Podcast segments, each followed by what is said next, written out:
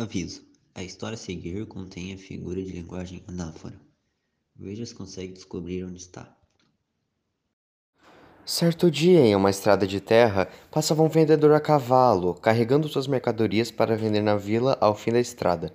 Enquanto passava, o vendedor observava a passagem de uma figura estranha, com sobretudo em seu rosto e suas vestes esfarrapadas parecia um andarilho.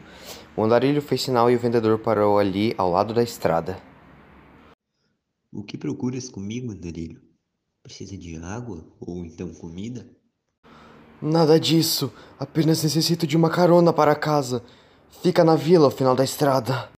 Não tenho espaço no cavalo. Mas faz o seguinte: tira um dos meus produtos da parte de trás e fica ali. Assim faz o andarilho, tira um produto e senta no lugar. Seguindo viagem com o andarilho de passageiro, o vendedor avista mais uma pessoa vagando na estrada de terra. Essa pessoa acena para que o vendedor pare e assim ele faz. O que procura comigo, estranho? Precisa de água ou comida? Não, meu senhor. Apenas preciso chegar na vila ao final da estrada. O vendedor, então, assim como fez com o andarilho, mandou tirar um produto e sentar no lugar. Seguindo a viagem conturbada até a vila ao fim da estrada, mais e mais passageiros foram chegando e fazendo o mesmo que o andarilho.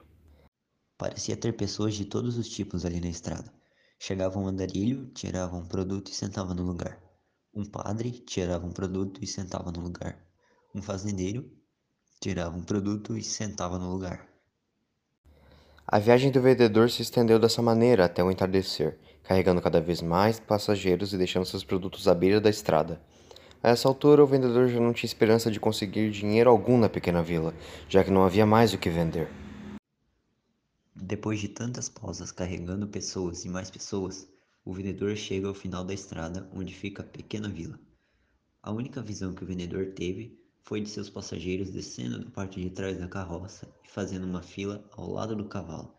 Logo, os passageiros que o vendedor foi catando pelo caminho lhe davam alguns trocados para agradecer a viagem e compensar pelos produtos.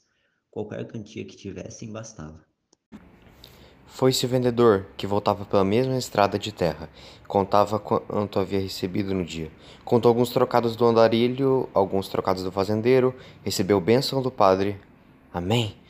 E de vez em quando olhava para suas antigas mercadorias à beira da estrada. Viu toalhas de mesas feitas à mão, viu jarros de barro para guardar água e viu sapatos de diferentes tamanhos e tipos. Ao chegar em sua casa, o vendedor se pôs a descansar. Aquele dia agitado lhe deixou exausto. Fez viagem, perdeu produtos, ganhou passageiros. Agora dorme pensando em seu próximo trabalho. Quem sabe que pessoas vai achar ou quantos passageiros levará? Desde aquele dia, o vendedor nunca mais parou de viajar.